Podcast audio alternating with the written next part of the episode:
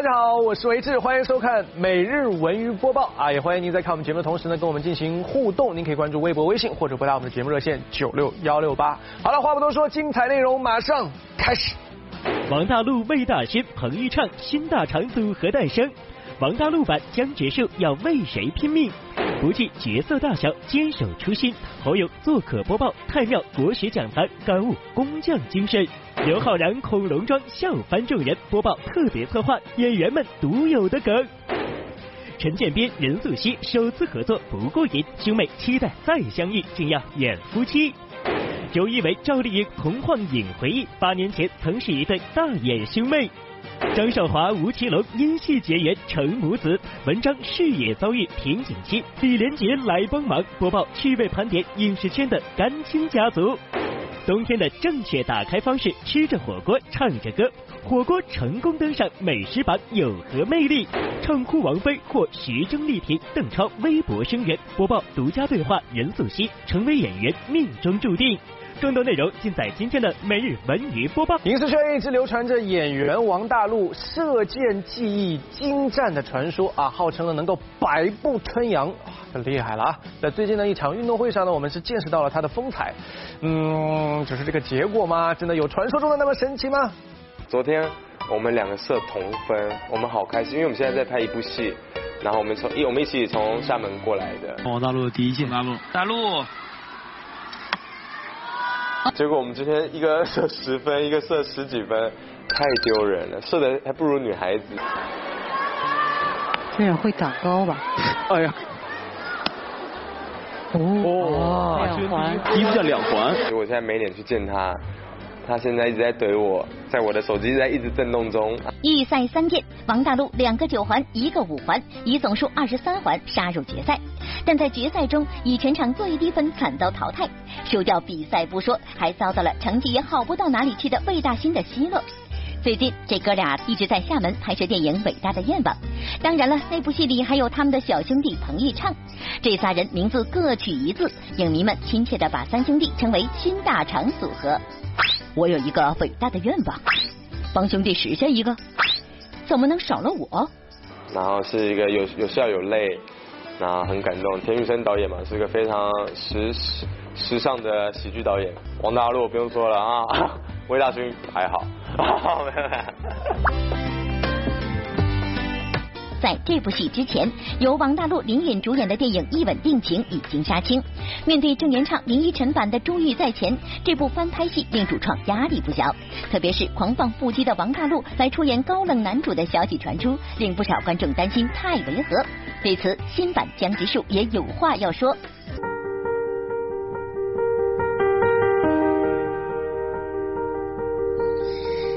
记忆延伸的终回忆暂停的地方是遗憾的不完留下完美的遗憾。但那段相遇，也许遇见你已经是一种完美。谢谢你，谢谢你曾经来过。曾经。那觉得导演觉得我做得到，那我为什么不去尝试？而且又是一个这么棒的经典作品，而且我们虽然是翻拍经典，但是我们绝对是全部是创新的。除了人设以外，这是没办法改变的事情，因为书迷在这边很多故事线，然后故事内容是有翻动的，我觉得是很有趣。然后林允是一个特别棒的女演员，特别聪明，我觉得她应该会是最厉害的袁湘琴。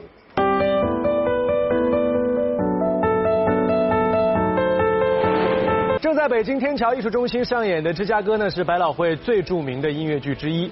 自从1975年首次搬上纽约舞台，至今呢，已在全世界演出超过3万两千五百场，堪称全球历史上演出时间最长的复排版音乐剧。那么重点来了啊！这周末呢，百老汇音乐剧《芝加哥》呢即将结束北京站的演出，感兴趣的朋友千万不要错过。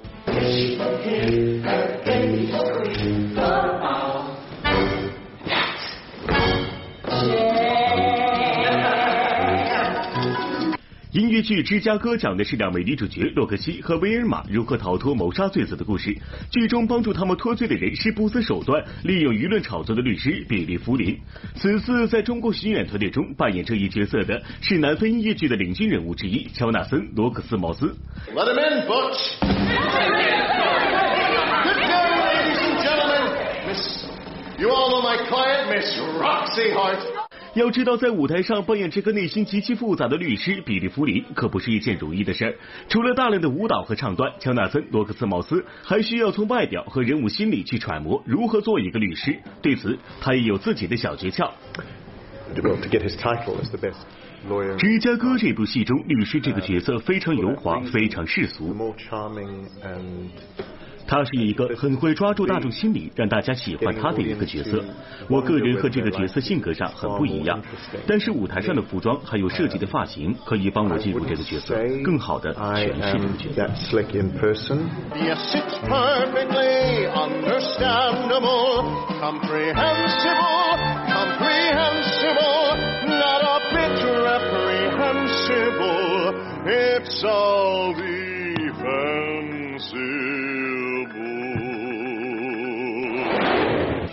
侯勇呢，一向是以硬汉形象示人啊。其拍摄的这个影视剧呢，大多数呢也都是近现代戏，历史题材相对比较少。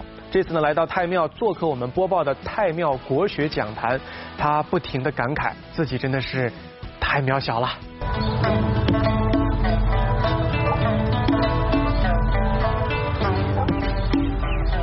太庙，太庙，往下看。敬畏之心，敬畏之心。怀着一颗敬畏之心，侯勇近日化身国学守护者来到太庙，做客播报全新板块太庙国学讲坛。第一次来太庙，看到这些宏伟的建筑，侯勇感受颇多。我觉得通过录这个节目吧，通过了解金砖的制作，它的由来，才知道呃金砖产在苏州啊，能那么远运到这儿，这才。刚刚一个金砖呐，就是有这背后这么多的故事。那再加上很多一些怎么建故宫的，包括这些金丝楠的柱子，包括这些梁，包括当时怎么建的，工匠是谁？太庙是明清时期皇帝家祭祖的场所，具有极其崇高的地位，汇集了无数工匠的心血。仅大殿内就有五十六根金丝楠木，就连脚下一块小小的金砖，也要经过二十九道工序，一年时间才能烧制完成。如此浩繁的工艺，让侯勇感到震惊。金砖制造过程传递出来是一个一种工匠精神，这个工匠精神其实在我们这个行业里也有所体现。就是说，嗯，你要想有所成就，必须一步一个脚印。我也是有过经历，就是跑了十几年龙套，甚至有的龙套角色连一句台词都没有。但是我觉得，只有坚守这份初心，一步一步，一步一个脚印这么走过来。我觉得才能呃去去去完成一些呃一些相对重要的一些一些演员的这些工作。如果不是专家的讲解，其实很多人跟侯勇一样，只是留恋于太庙建筑表面的威力。但其实，当你了解到每一处建筑背后所蕴藏的故事时，再次来到太庙，一定会有不一样的收获。呃，其实今天的旅游产业发展的特别红火啊。很多人基本上到任何一个景点都是走马观花，包括我本人，光走马观花似的去去去到此一游，那没有多大意思。我觉得当你去通过看一个景点，了解这个景点背后的东西，对于我们每一个人来讲，这才是旅游的这种。性质所在。无论在工作还是生活当中呢，总会有一些搞笑的事情发生啊。我们把这些事呢称之为梗，其实呢也就是笑点的意思。在影视圈当中呢，很多演员啊就有他们独有的梗。你骑着个大鸟飞，这好捞。我的关键性证据是那个咖啡不加糖。看这个面它有长有宽，就像这个碗它有大有圆。什么时候开始营业？当我开始营业的时候，我一定会邀请大家来剪彩。看到这里，你一定会很好奇，这些片段到底是什么意思呢？不用着急，今天小编就带您盘点一下他们独有的那些梗。其实，在影视圈，演员不仅仅是靠作品吸引大家的眼球，在戏外，他们也总有一些搞笑的事情让人难以忘怀。有人要传单吗？健身房六折，了解一下。健健身房两百元代金券，了解一下。眼前这个骑玩偶的人，你认出是谁了吗？原来最近在某综艺节目当中，刘昊然身穿恐龙套装发传单的出场方式，一时间让很多人笑出了腹肌。不仅如此，面对如此呆萌可爱的服装，何炅、王鸥等人也纷纷调侃起来。如果不是他们几个，这里一定还藏着另外的人。你骑着个大鸟飞，好老。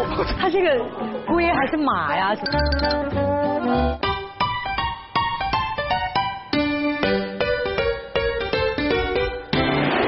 番大碗宽面的梗，最近随着吴亦凡歌迷刷榜事件又被人翻了出来。原来吴亦凡去年参加某综艺节目时，现场来的段即兴说唱。视频中，吴亦凡一边用手抻面，一边用陕西话说唱，场面颇为有趣。哎，准备好了没有？哎，你看这个面它又长又宽，就像这个碗它又大又圆。你们来这里吃饭，觉得饭饭好吃，我开心。你们来这里吃饭，就像我给你们拉面一样很开心。哎，啊啊。真的太好笑了，笑得流眼泪。大碗面，吴亦凡巅峰之作，音乐节奏感好强，歌词通俗易懂。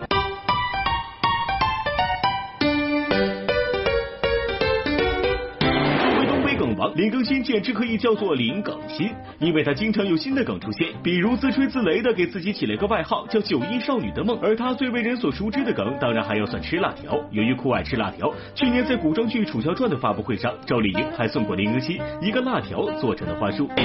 介绍一下你送给林更新的礼物，这是这束花吗？我这么看就是一束花。这个一定，这束花一定很贵，对吧？对，就是一部戏的辣条都还给你了。双十一呢已经过去好几天了啊，结束了买买买的高峰，估计呢大家这几天呀都在陆续的收到快递，对不对？那在这个双十一收件高峰期呢，有的人一天会收到几十个包裹，也有的网友呢晒出了物流信息，吐槽这个包裹呀出现异常。那为了大家的这个快递能够顺利及时的送达，快递小哥们呢是开启了战斗模式。最近呢，上海的一位快递小哥呢，他们怕深夜啊派件会打扰客户，那为了能够抢占到快递柜，熬夜蹲守在快递柜的旁边，有的人甚至三天睡了不到八个小时，真的瘦了好几斤啊！半夜两点过来，半夜也是两三点也就过来了。那你们怎么个抢法呢？现在？抢法就是不睡觉呗，就干等嘛。现在十点多了是吧？估计还要个还要再个两三个小时吧，最起码要到十二点。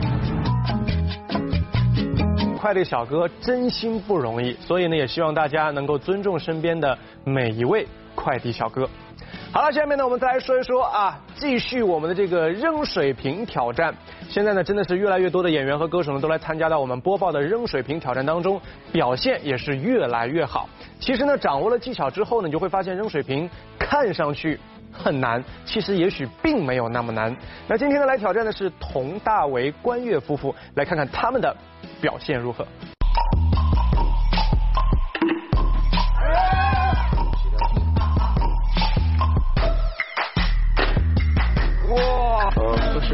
把这个水瓶让它立住，哎，这挺好玩的。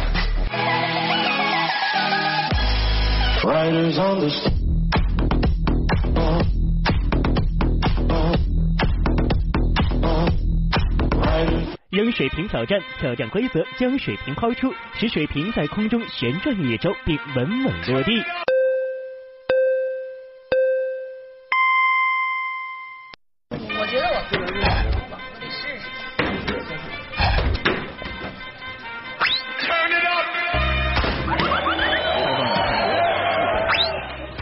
别人太高。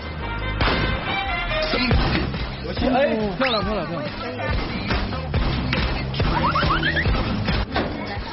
这个就是得多练习。挑战二，同时扔出两个水瓶，水瓶底座落地。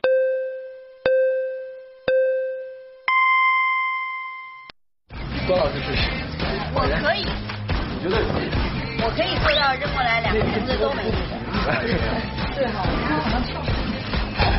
可能跳。哎，太难了，我。要的就是这效果。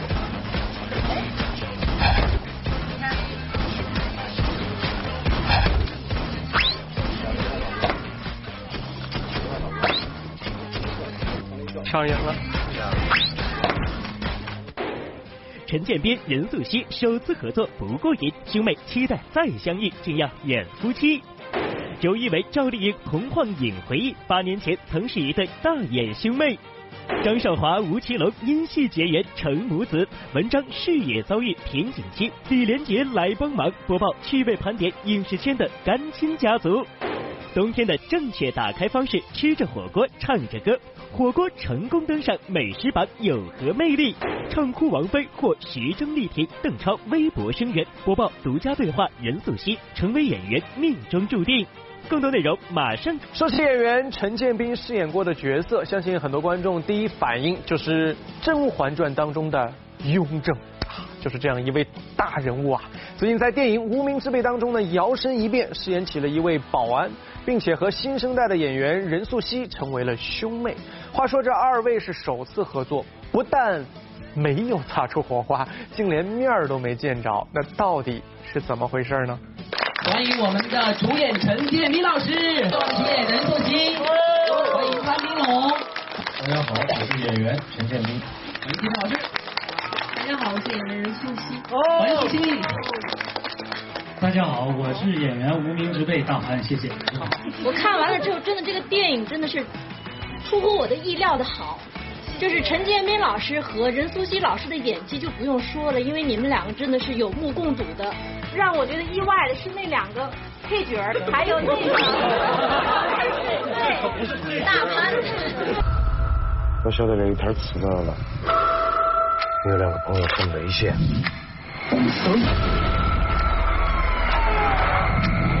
第一部是抢劫，第二部都是应该杀的。带着观众们的好口碑，电影《无名之辈》终于要和大家见面了。这一部讲述一群心怀理想的平凡小人物，通过一系列荒诞的故事，在爆笑之余，似乎每个人都能找到自己的影子。台上一个是家喻户晓的演员陈建斌，一个是最近备受瞩目的青年演员任素汐。按理说，作为二人的首次合作，戏里戏外少不了演绎切磋。在这部戏里，两人也合作搭档演起了一对兄妹，而这对兄妹好像有点特殊。在现场，两人坦言，他们根本没有见过面。顺畅、舒畅和放心，有一种就是，哎呀，虽然就呃这场没有我，呃这场一定是拍的是 OK 的。那这边老师呢，和这个素未谋面的妹妹，呃，我希望就是说，呃，刘耀志导演后边再拍一部电影，让我跟任素汐演夫妻，我们就进进进步到夫妻，感觉你觉得怎么样？啊？太迅速了。兄妹嘛，嗯，这见真的，我觉得最重要的是，就是说，即便是就是说我跟他隔着门对了一场戏，但是我也能够感受到，就是说任素汐确实是一个非常非常好的一个演员，嗯，他通过他的声音使我进入了那个角色。你是怎么做到的？我觉得有点太夸张了，再轻一点行不行？该死的赶紧送走！你怎么可以死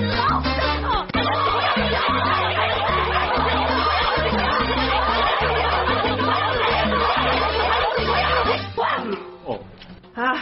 但不少观众早已习惯了《甄嬛传》里陈建斌饰演的那个严肃庄重的雍正皇帝时，这一次电影里他却摇身一变，成为了一名落魄的保安大哥，没了呼风唤雨的本领，却更让人为之动容。对于陈建斌来说，这个角色更像生活里的自己。怎么输了？疼了下，哪和你说话嘞？人生就像一场戏，这个样子有点像当戏，当锤子。因为虽然我在戏里边演过皇上。但是我在我们家从来也没有就是当过皇上，因为都是在我们家是一个无名之辈，然后呢就特别就是不是就是无足轻重的那么一个角色，所以我一直都很想演出我的真实的这个身份，就是无名小卒、无名之辈。终于他来找我了，我当时就一下，哎呀，那太好了，终于就是他怎么知道我是无名之辈？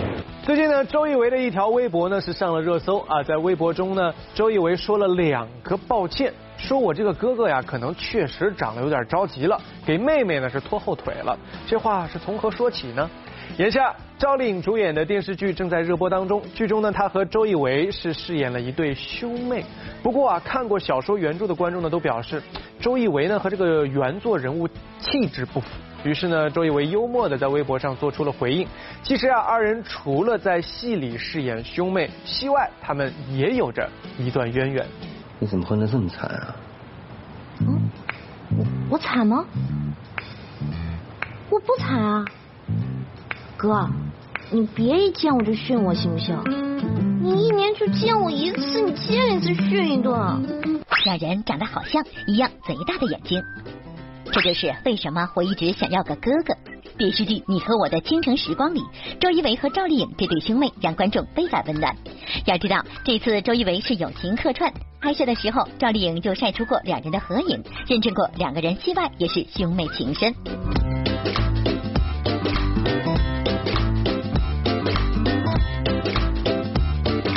这张两人都有点婴儿肥的合影，是在二零一零年的电视剧《苍穹之昴》，那是第一次合作，演的是没有血缘的结义兄妹。角色设定上，赵丽颖对周一围还有一些暗恋情愫。你每天除了照顾我之外，你就不干别的吗？嗯。比如说什么你喜欢干的事儿？我喜欢的事情就是照顾你呀。他的戏有了长足的进步。啊，他 他当年他跟他跟他跟我忘了他是跟跟邵群儿说还是还是跟导演说说说跟我演戏的时候他他害怕，他只要我在那他就觉得哎呀浑身不自在，这这这这戏咋演？好像怎么演都不对，这是他当年他跟他们说的。当时周一围演过海盐剧男一号，却没能大火，而赵丽颖在各种影视作品里是存在感不大的小角色，相较于微时结下了友谊，在共同出演的一档综艺节目里就能看出他们感情深厚的细节。哎，我是新来的，能不能能不要这么干，小朋友？我也有时候掉线。错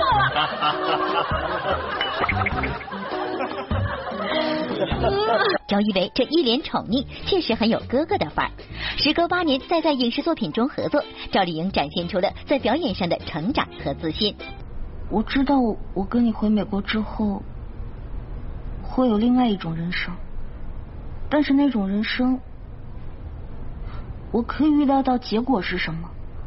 也许结局很好，但如果我留下来，一切都是未知的。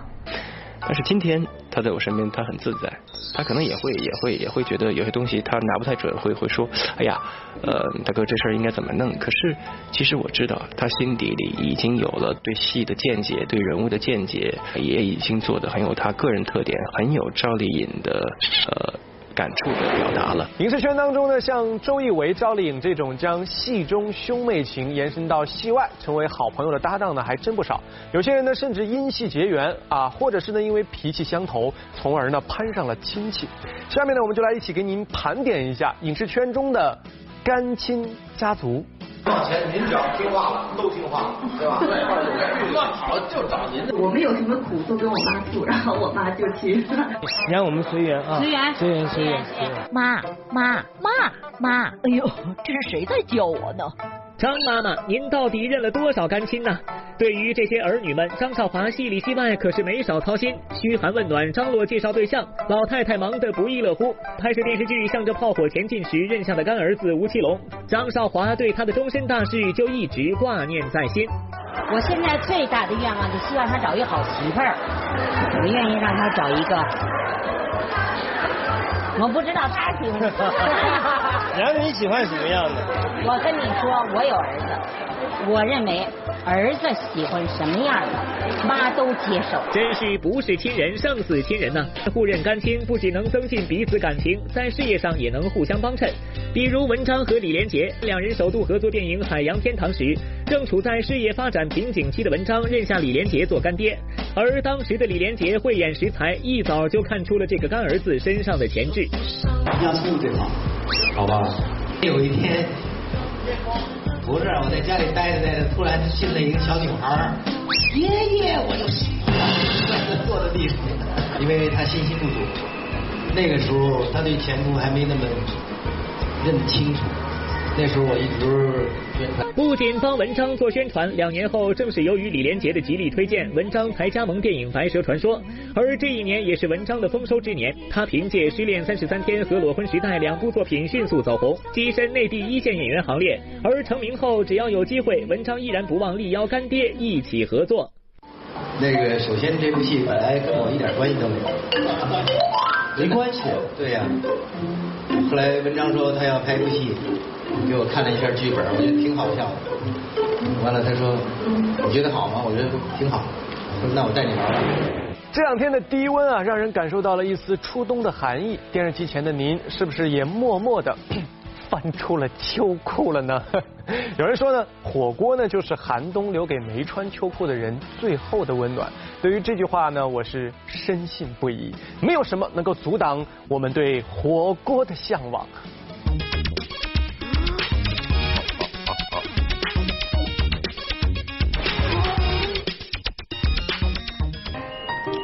哎，嗯，大家好，欢迎收看今天的每日文娱播报趣味火锅。趣味民调板块原来是播报，我是瑞鑫。这一到冬天啊，瑞鑫就爱吃一个火锅。今天瑞鑫请客，咱吃起来。火锅是经常吃的，而且非常方便嘛。谁也阻挡不了我吃火锅的热情。呃，我们经常在一起集结，集结在这个火锅啊什么的这种这种地方。收了工就拉人去吃火锅。火锅君作为中国人餐桌上一道食材花样众多又能轻松营造氛围的美食，无论是北方美味鲜香的涮羊肉，还是四川地区麻辣劲爽的红油火锅，总有一款能勾起你的味蕾。小文觉得火锅君绝对是历史上最伟大的发明，那这到底是什么时候出现的呢？相传是那个忽必烈元军所创吧？哎，对对对对对对对，就是说他们去打仗去了啊，打仗去呢，说要做饭，嗯。做饭呢，羊肉都切好了，嗯，赶着羊群打仗，结果呢，正要开饭时候，敌兵来进，对，怎么办呢？摘下头盔来，嗯，一烧当锅，就是传说啊，赶紧把羊肉一涮，涮然后就吃的就前面走了。说起这火锅啊。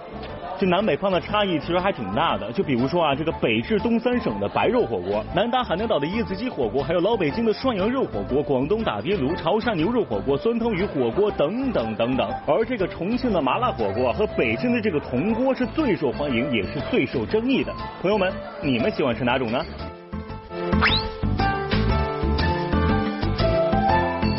是吃火锅暖身嘛，是吧？大冬天的。又麻又辣最好吃，麻辣的吧，因为我爱吃辣的。比起重庆火锅的油腻和麻辣，涮羊肉绝对是火锅界的一股清流。一口羊肉下去，嗯，让你的五脏六腑都融化。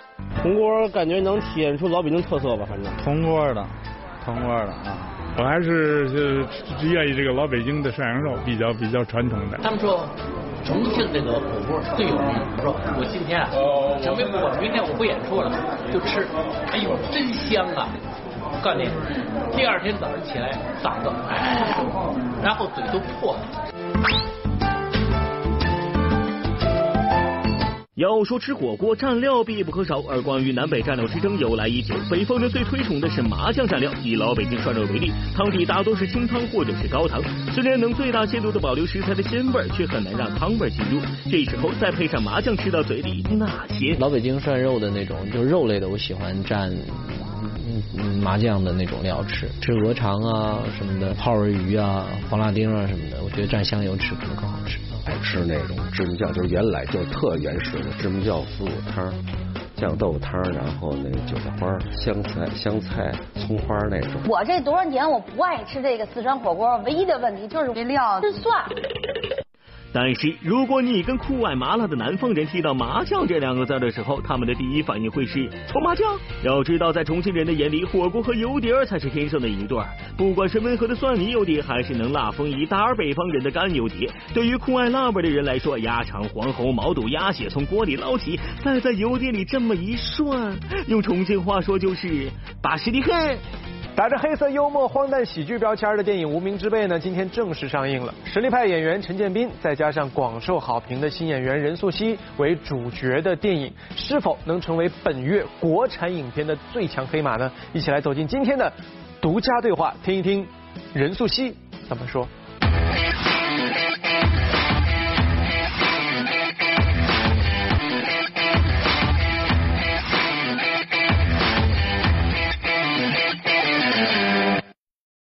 在喜剧的外壳下包的是纯悲剧的东西，其实归根结底还是得靠作品，就是命运把你推到哪儿，你就得在哪儿待着。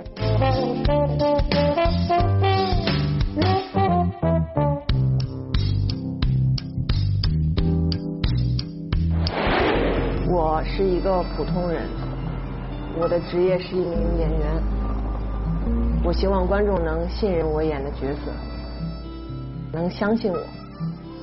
我的名字叫任素汐。等一等。再等等，路上行人的脚步太匆匆，太匆匆。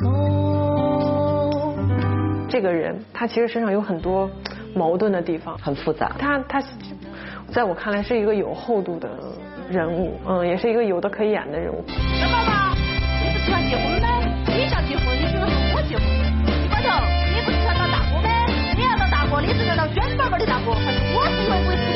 台词，对，对你来讲是不是还还挺过瘾的？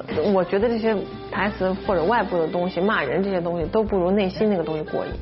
啊，我我我自己比较吃那一套，吃那个挖走自己那一套。如果一个人物，我觉得演完之后能挖走我某一些部分，我觉得这个人物是有的看的。我是不是这个群体的人该起来了？其实归根结底还是得靠作品，就是命运把你推到哪儿，你就得在哪儿待着。作为任素汐踏入影视圈的第四部作品，电影《无名之辈》无疑带给她不小的挑战。不过很显然，这难不倒她。这位能把王菲唱哭，能获徐峥力挺，能让邓超微博声援的姑娘，俨然已经成为了新生代的演技派。任素汐啊，我非常欣赏你的处理，是很简单的，很嘎嘣脆的，所以能够打到心里去。就这些对你来讲。呃，是一种动力呢，还是也会形成一种压力呢？哎呀，我其实是个感性的人，我听到这种声音，我特别，我觉得他们特别够意思。我觉得，嗯，其实不光是我，他们其实也不是因为是任素汐这个人啊，他们可能在说一个群体，他们也会觉得，哦，是不是这个群体的人该起来了，或者该该该该有什么作为了？任素汐真的是让我感受到了，就是那种撕心裂肺的疼痛。素汐是演艺市场里的稀有品。我希望市场里面能接纳和丰富演员的多样性，可以从素汐这样的演员开始。我觉得一个演员能够让你觉得脚下有根是特别珍贵的，你就是那种脚下有根的演员。不敢当，不敢当，谢谢。这些这些鼓励也好，哪怕是不好的声音也好，我觉得对我来说就是几天的事儿。嗯，几天就几几天就过去了。那真正的我，我通过这个节目，我有没有宣传到这个电影？然后有没有拿到更多的剧本？然后完成我这个量变产生质变的结果？啊，这个比较重要。那目前看来，其实归根结底还是得靠作品。我觉得你的喜剧节奏是天生的，是在你心里面的。有的人跟你说一样的台词不会那么好玩，这就是你的天赋。谢谢。好，谢谢。从小的励志还是要去做演演员的。那之前都是不去，我在电视台扛过机器，就晒的皮都掉了，就当当那个摄影师还是当当什么就好，就是上上上学的时候，嗯，那时候励志还当一名电视人呢，还是 就觉得要不然演戏算了，我长得又不好看，要不然就别演了，就去就去做做幕后得了。嗯，但是你知道这有时候人机缘巧合就是命运把你推到哪，你就得在哪儿待着，不是在周围的这些环境里面，我要争个你你死我活。在塑造很多人物的时候，你是有根儿有魂儿的。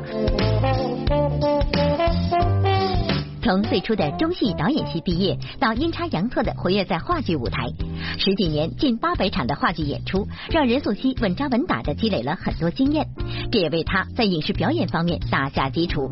正如他口中的机缘巧合，或许进入影视圈就是他命中注定。铁道旁赤脚追晚霞，玻璃珠铁盒英雄卡，顽皮筋迷藏石桥下，姥姥有那些作业吧。那个情感递进跟贯穿的那个力量，这么短的时间讲清楚了，而且这么强烈。是，看完他的表演，真的打动我了，因为他真的是发自内心的，所有发自内心的东西都是会打动人的。嗯，所以我觉得真的非常非常棒。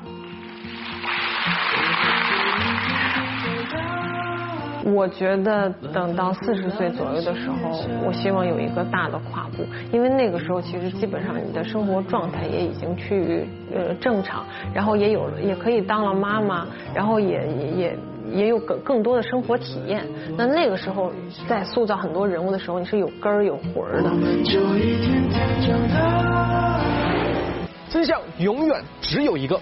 说到这儿呢，相信很多观众呢都能猜到，对不对？啊，他就是柯南。那今天呢，我爱看电影板块呢，就带您一起去了解一下电影《名侦探柯南：零的执行人》。说起这位动画片里的名侦探，您又会有哪些记忆呢？《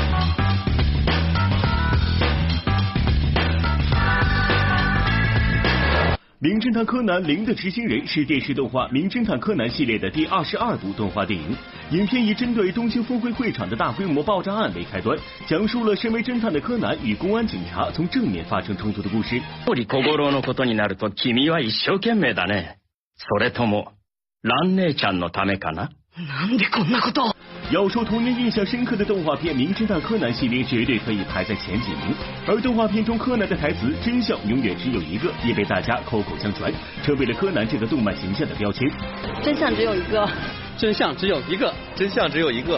那个麻醉针就就是很很很神奇，就可以控制别人。蝴蝶结吧，可以变声的那个那个蝴蝶结，呃，来来模拟其他的人声音，来来帮助别人。当片头出现那句经典的“真相永远只有一个”的声音与画面时，不禁起了鸡皮疙瘩。以往光看《名侦探柯南》的记忆便翻滚而来，一种怀旧的情感热烈而澎湃。如今的柯南剧场版早已不再是单纯的推理断案，片中视觉奇观的呈现越发宏大，完全走的是动作大片路线，娱乐性不断增强。当然，也只有这样才能撑起如今的票房体量。其实，像《名侦探柯南》这样伴随我们童年的动画片有很多。还记得你当年最喜欢的动画片是什么吗？对《樱桃小丸子》比较印象比较深。呃，当时是那部片子里面小丸子跟他爷爷的感情很深，然后当时就是每次看那个片子的时候，都是我跟我爷爷在一起看，所以会模仿小丸子叫他爷爷的那个声音去跟我爷爷开玩笑，就是爷爷。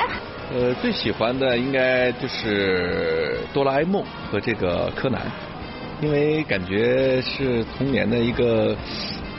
童年的一段回忆吧。好了，又要跟大家说再见了，一定不要忘记了，明天晚上的六点五十分继续收看我们的每日文娱播报。同时呢，也欢迎您关注我们的微博、微信，上面呢还有更多的这样新鲜的短视频内容与您分享。也欢迎您拨打我们的节目热线九六幺六八来跟我们进行互动。我们希望听到您的意见建议，我们也可以就一些话题进行讨论。好了，明天同一时间我们再见。